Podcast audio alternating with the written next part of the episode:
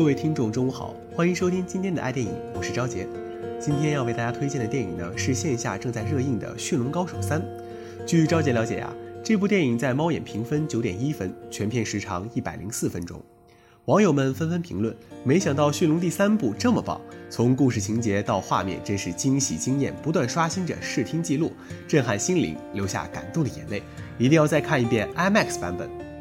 哎，在上一集的结局啊，男主小格格成为了伯克岛的新族长，这里呢也在他的带领下，成了一个人类与龙共存共荣的美好国度。不过在辉煌的背后也暗藏危机，领导人从来不是一个容易的任务。《驯龙高手三》对于这个有着贴切的刻画。伯克岛乍看之下成了理想国，但是也因为小格格不断从众多维京猎人手中抢救龙群，以至于岛上的空间越来越拥挤。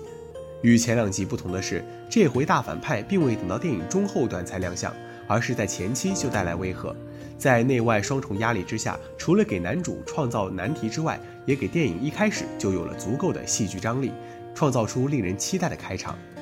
《驯龙高手三》最重要的卖点就是梅雅仔终于找到了女朋友，那是一只名叫光煞的龙族，与梅雅属于同一个族群，但全身却有着亮眼的纯白色。片中光煞的形象可谓是相当高雅，举手投足尽显高贵气息，俨然是一只气质满分的龙族淑女，令人印象深刻。对抗大反派葛林魔，则是《驯龙高手三》中另一条重要的故事线。作为敌视龙群的屠龙者，葛林魔在片中展现出的智谋更胜于第二季的反派拽爷。初次出手对付伯克岛，就为电影创造了惊喜感。小格格与他多次交手，均显得相当被动，多次处于下风，这也让双方的斗智斗勇充满了足够的张力，保证了正邪大战的可看性。《驯龙高手三》作为系列的最终章，当然也必须给予男女主角小格格与亚斯翠之间的感情线合理安排。在三部曲中，两人的关系一次比一次升华。首集小格格与亚斯翠才刚刚擦出爱情火花，续集两人已是感情稳定的情侣。来到本片之后，两人进一步也自然水到渠成，是个足以充分满足粉丝的情感线收尾。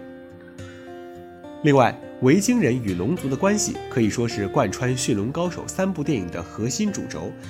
小格格始终秉持着人与龙可和平共存的理念，并致力于设法说服敌视龙群的人类。但却陷入了只能不断拯救龙族的瓶颈，乌托邦能否坚持下去已成问号。而另一处美轮美奂的龙国秘境，让困境有了可解决的问题。电影对于小格格的抉择给予了令人赞赏的安排，体现了有失必有得，有得必有失的内涵，让人体会有时懂得舍取，才能够创造最好的结果。